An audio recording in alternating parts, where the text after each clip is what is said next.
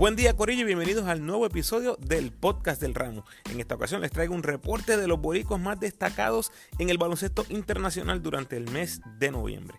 Recuerda seguirme en tu red social favorita, Instagram, Facebook y Twitter como El Ramo Opina. Por favor dale like al post, compártelo, comenta, suscríbete a mi podcast y déjame tu review por favor por ahí en tu plataforma favorita. Además me puedes enviar tus preguntas o sugerencias a elramoopina.gmail.com o en cualquiera de mis redes sociales. Puedes apoyar al ramo convirtiéndote en patrocinador del podcast y lo puedes hacer a través de Anchor con 10, 5 o un pesito al mes. Agradecido por tu sintonía. Que disfrutes. Muy bien, vamos allá. Las reglas están explicadas en detalle en el reporte del mes pasado, episodio 150. Así que si quieres saber cómo yo escojo de quién voy a hablar, ve por ahí. La sinopsis es que voy a mencionar a todos los que estén jugando en ligas importantes alrededor del mundo, los mejores cinco en la G League y los mejores tres en ligas de menor categoría. Empezamos con el primer nivel o el Tier 1, José Alvarado, 8.6 puntos, 3.7 asistencias, 1.3 robos, 83% del tiro libre y 11 de eficiencia en 21 minutos por juego tuvo récord los Pelicans de New Orleans de 9 y 6. Alvarado tuvo seis juegos consecutivos registrando eficiencia en doble dígito, una nueva marca en su carrera, además que ha sido el favorecido en el cuadro titular ante la salida de CJ McCollum. Si extrapolamos sus números y lo ponemos jugando 36 minutos, Corillo, sus números parecen los de un point al regular en la NBA. ¿Se podría dar? ¿Quién sabe? Vamos a esperar. Si no se da, en lo mínimo será un backup bien productivo a lo largo de su carrera, algo bastante parecido a lo que fue José Juan Barea. Marcus Howard, 15 puntos por juego, 2 asistencias, un robo, 2.9 triples por juego, 38% en el triple, 87% del tiro libre en 21.5 minutos, bueno para 10 en eficiencia. Howard, que está jugando en la ACB, tuvo récord de 2 y 1 en noviembre y en la Euroliga tuvo récord de 2 y 3 durante este mes de noviembre. Tuvo un mes bastante difícil. Yo diría que fue una montaña rusa. Eh, el coach lo barajea entre titular y suplente, o sea que no tiene un rol tan definido como uno quisiera, pero algo es seguro. Tiene luz verde para bombardear. El problema es que si no entra el balón, sucede lo que pasó en varios partidos que terminó con eficiencia negativa y no tiene un gran aporte en otras áreas. Como he dicho anteriormente, tengo fuentes que me dicen que tiene interés de representar a Puerto Rico, pero no hemos escuchado nada de la federación, así que estamos a la expectativa. John Holland, también jugando en la Euroliga en este mes de noviembre, 3.5 puntos en 10.5 minutos, 2 y 1 su récord en la ABA, donde está jugando la Liga Doméstica, y 3 y 2 en la Euroliga. Cerraron noviembre con tres victorias consecutivas en la Euroliga, dando muestras de vida después de un comienzo fatídico de 1 y 6. Cambiaron al coach recientemente y rápidamente se han visto los resultados. Es una de las potencias en la liga doméstica y debe estar luchando por el título en esa liga, pero es bueno verlo también un poco más activo en las últimas instancias o partidos de la Euroliga. Todavía le queda mucho a este jugador, aunque no esté jugando tantos minutos con este club en Serbia. Sin lugar a dudas, podría ser un jugador importante en la selección y ya hemos visto de lo que es capaz de hacer en el BCN. Gary Brown, 14 puntos, 8 asistencias, 5 rebotes, 47% de campo 32% en triples, 18 de eficiencia. Su club jugó para 2 y 2.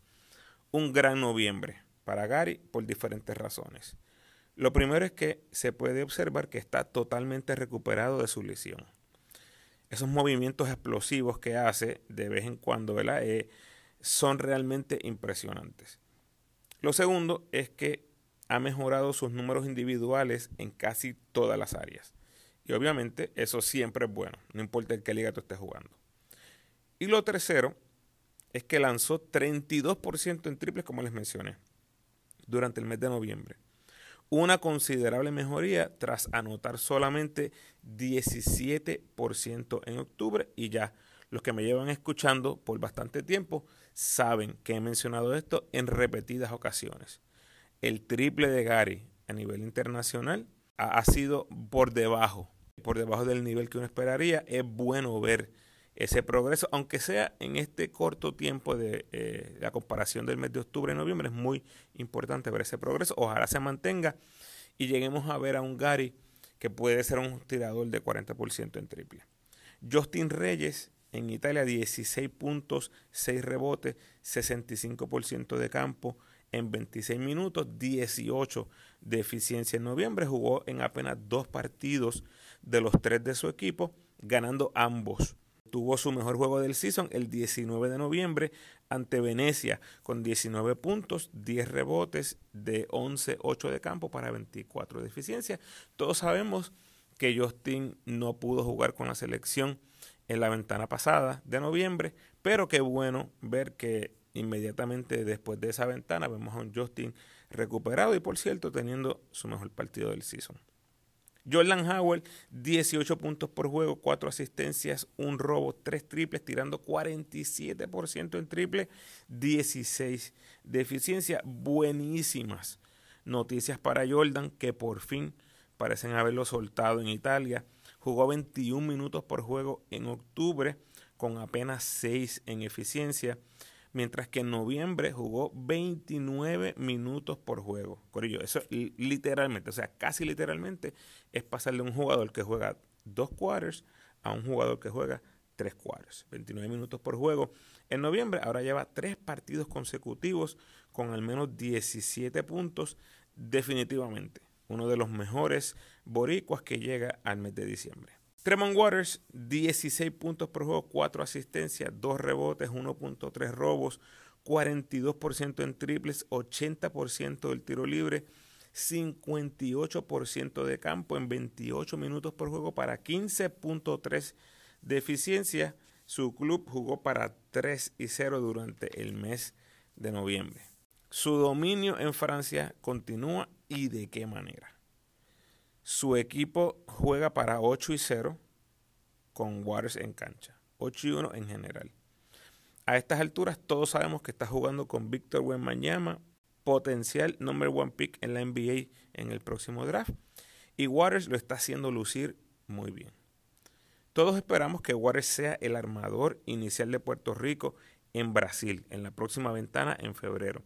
Y si ya escucharon el podcast de los gigantes, el anterior, pues ya saben lo que veo pasando en el futuro de Waters con respecto a los gigantes. Si no lo han escuchado, les recomiendo se den la vuelta por el episodio 155. Y de paso, también les menciono que Waters fue seleccionado para ser parte del juego de estrellas representando a las estrellas del mundo contra un seleccionado de jugadores franceses allá en Francia. Vamos a estar pendiente. Trent Frazier, 17 puntos, 7 asistencias, 36% en triples, 80% del tiro libre en 34 minutos, guiando su club a récord de 3 y 0. Simplemente impresionante lo que está haciendo Frazier. No ha tenido un mes perdedor todavía en Europa, no ha perdido juegos consecutivos todavía y debe estar en carrera por el MVP de esta liga, que es una de las mejores en Europa ansiosos de ver qué sucede con su posible entrada al BCN. Ya he mencionado anteriormente eh, la posibilidad que este jugador sea seleccionado número uno por los Leones de Ponce en el sorteo de nuevo ingreso. George Condit, 8 puntos por juego, 5 rebotes, 1.6 bloqueos, 59% de campo, 86% del tiro libre y 13 en eficiencia. Su equipo jugó para 2 y 1 en la Eurocup y 0 y 2 en Grecia durante el mes de noviembre. Comenzó el mes con un gran partido justo antes de la ventana de FIBA. Tuvo 22 puntos, 10 rebotes, 3 tapones en 24 minutos para 30 de eficiencia en la Eurocopa. Pero no ha podido tener minutos consistentes y ha estado mayormente saliendo de la banca. El 27 de noviembre tuvo un buen partido de 10 puntos y 9 rebotes ante Olympiacos, uno de los mejores equipos de Europa, pero fue en un partido abierto que se decidió por casi 30 puntos. Esperemos que reciba más minutos en diciembre, que lo veamos con más consistencia en la cancha. Jean Clavel, 15 puntos por juego, 3 rebotes, 3 asistencias, 1.4 robos, 36% en triples y 84% del tiro libre. Fue su resumen del mes de noviembre. Está siendo el escolta inicial del Prometei, el club ucraniano que por la guerra se ha visto obligado o ha decidido jugar todos sus partidos fuera de Ucrania. Interesante el mes para Clavel, eh, donde tuvieron su primera derrota en la liga doméstica de Letonia y Estonia, donde habían apabullado a Medios Mundo y Segismundo. Eh, algo que lo pudiéramos ver, ¿verdad? Esa derrota se pudiera ver como un wake-up call. Eh, inmediatamente respondieron, ¿verdad? De esa derrota, vencieron al Spills de Gandía en ese próximo encuentro que les mencioné y cierra el mes con su mejor juego del season, sumando 34 puntos, 7 triples y 11-16 de campo para 32 de eficiencia. Todos esos números que les mencioné fueron sus totales más altos esta temporada, pero pierden en un final dramático 106 a 105 y se mantienen jugando para 500 en la Eurocopa. Kyle Viñales, 10 puntos por juego, 6.7 asistencias, 1.3 robos, tirando 33% en triples. En 29 minutos para el Nancy de Francia, su club jugó para 2 y 1 en el mes de noviembre. A Kyle se le ha dado la titularidad en los últimos partidos y ha logrado sumar triunfos, algo que se le ha hecho muy difícil a este club. Llegaron a noviembre con marca de 2 y 5 pero cerraron noviembre con marca de 2 y 1. Por cierto, esa única derrota fue ante el equipo de Tremont Waters y Víctor Buenmañama, que como les mencioné, ha sido un equipo sumamente dominante desde que llegó Tremont Waters al equipo. Alfonso Plomer tuvo un noviembre interesante. Comenzó en la G-League con Capitanes, donde en tres partidos promedió 10 puntos, 2.3 triples, tirando 44% en triples. Y su carrera en la G-League duró, como dice Ernesto Díaz González, lo que dura un temblor. Decide dejar los capitanes para irse al baloncesto europeo y debuta con el París de Francia. Eh, apenas el pasado 30 de noviembre logró sus primeros tres puntos producto de un triple. Ha visto acción en tres partidos con minutos muy, muy reducidos. Y el otro es Steven Thompson jugando en Israel 8 puntos y 5 rebotes en 27 minutos. Eso es en total. Lo que ha jugado hasta ahora, 27 minutos, solamente 8 puntos y 5 rebotes, apenas dos partidos. Es lo que ha jugado en Israel. Esperemos que su rol sea más grande que esto. Si no, no creo que dure mucho ahí. Saludos, vamos a los saludos, Corillo. Como siempre, agradecido de toda esa gente que comparte y que me comenta por ahí en mis posts. Eh, siempre voy a estar agradecido de ustedes. Saludo especial a Alonso Ortiz, Amaury Morales, Ana María Ram, Armando Vera, Carlos González, Columnas Griegas Deportes, Daniel Reyes Cruz, Gigantes Nation, Heywood Sánchez, Ismael Cruz, Jared Ruiz, Jonathan Rodríguez, Luisito Alfredo PR, Luis J. Ortiz, Miguel Alexander, Sentimiento al Aire, Rubén Nieves, Wilfred Rivera, Víctor Cardona, William Rodríguez y Elmer. A todos, gracias. Ok, en el segundo nivel, aquí están los cinco más destacados de la G-League. Tenemos a Ethan Thompson con los Bulls, promedio de 17 puntos, 4 rebotes, 3 asistencias, 1.3 robos, 32% en triples, 17 de eficiencia, anotando en doble dígito en los 6 partidos que ha visto acción. La misma historia del año pasado, bien parecida. Lo que me gustaría ver es progreso en ese triple. Eh, la G-League es una liga de muchos números de estadísticas exorbitantes por la manera en que se juega. Y Thompson va a tener buenos números. Pero se trata de ver mejoría en algunas áreas ofensivas, específicamente el triple que lo estoy mencionando, y un físico que imponga un poquito de más respeto. Si no se da el sueño en NBA este año, definitivamente lo veo en el básquet internacional el año que viene. Chavas Napier con los capitanes, cinco partidos, por medio de 14 puntos, 4 asistencias, 4 rebotes, 1.4 robos, un bloqueo, 38% en triples y 85% del tiro libre para 15 de eficiencia. Los números están ahí, pero no sé si la salud está. Apenas va comenzando la temporada y ya ha perdido 6 juegos.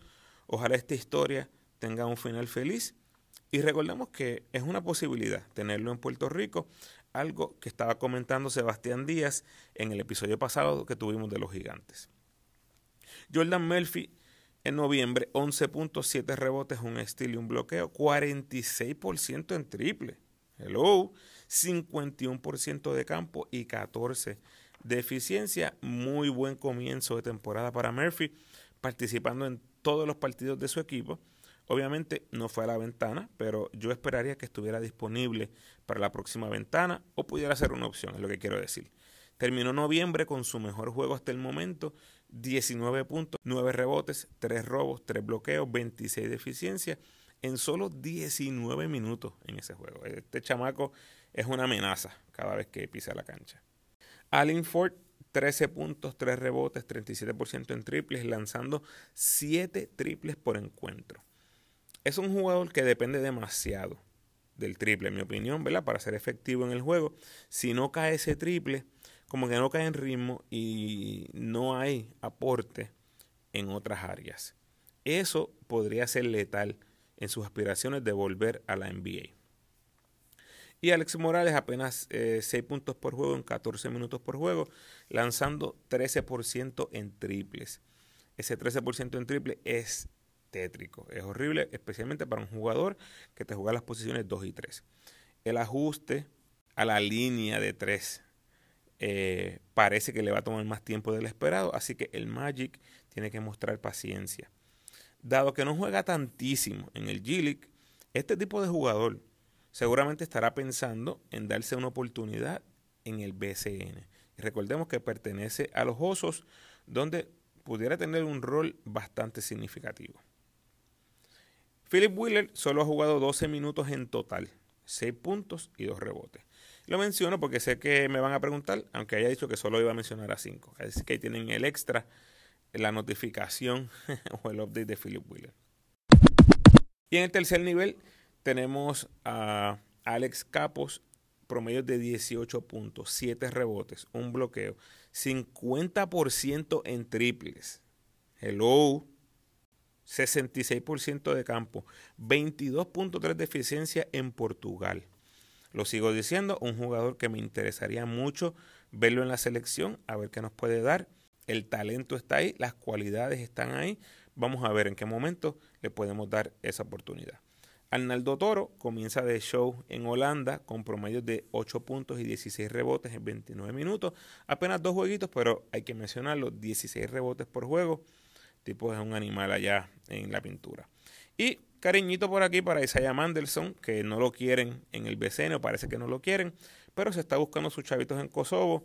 15 puntos, 8 rebotes, 51% de campo y 18 de eficiencia fueron sus números en noviembre. Ya ha pasado por varios equipos donde no le ha ido bien, pero me parece que equipos como Humacao y Guaynabo tienen que ser opciones. Vamos a ver qué pasa. Y finalmente los casos especiales, Jonathan Rodríguez, MVP de Colombia y campeón con Titanes de Barranquilla. Eh, muchas felicitaciones, obviamente. Acaba de ganar dos juegos en los cuartos de final para meter a Titanes al Final Four de la competencia que se juega en Buenos Aires, Argentina. Esta es la Liga Sudamericana de Clubes. Las finales son ahora mismo, el 3 y 4 de diciembre. Walter Hodge quedó campeón en Egipto. No fui dándoles información de su actuación porque simplemente no conseguí la data. Quedó campeón con el Al Ali de Egipto, que es un equipo que va a estar activo en el Bowl 2023. Y hablando de eso, menciono a Timash Parker, que quedó eliminado en los cualificatorios a ese torneo, el Bowl, el Basketball Africa League 2023. El mismo torneo que estaba participando Georgie Pacheco, tratando de clasificar a lo que va a ser el torneo como tal. Acabo de mencionar, Walter Hodge y el Ali, el Al Ali de Egipto ya está clasificado para ese torneo. Parker jugó con Urinani pero quedaron eliminados en el juego final. Solo pude conseguir tres de los cinco partidos que jugó. Eh, Parker promedió nueve puntos, nueve rebotes, dos asistencias, un robo y un bloqueo por juego en esos tres partidos que conseguí, ¿verdad? Típicos números de Parker.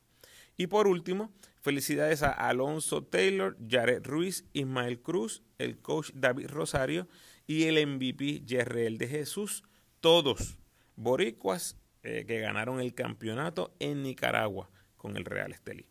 Hasta que nos trajo el barco Corillo. Los leo en las redes y los espero en el próximo podcast.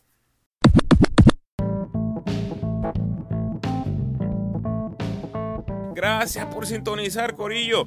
Por favor, ayúdenme compartiendo este episodio en sus redes sociales y con todos los fanáticos del baloncesto puertorriqueño que conozcas. Si estás escuchando el podcast por primera vez, por favor, date la vuelta por toda mi biblioteca de podcast, donde encontrarás un manjar exquisito de análisis, listas curiosas y entrevistas que solo se puede disfrutar un verdadero fanático del básquet puertorriqueño.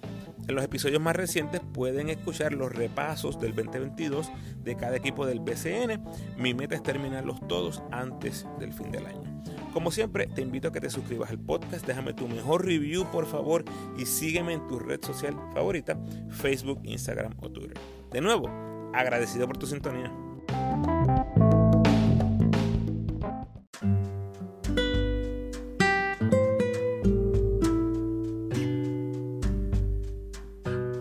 Pensamiento de hoy. No me impresiona tu apariencia, tu dinero, tu estatus social o el título que poseas. Lo que me impresiona es la manera en la que tratas a los demás seres humanos. Bendiciones.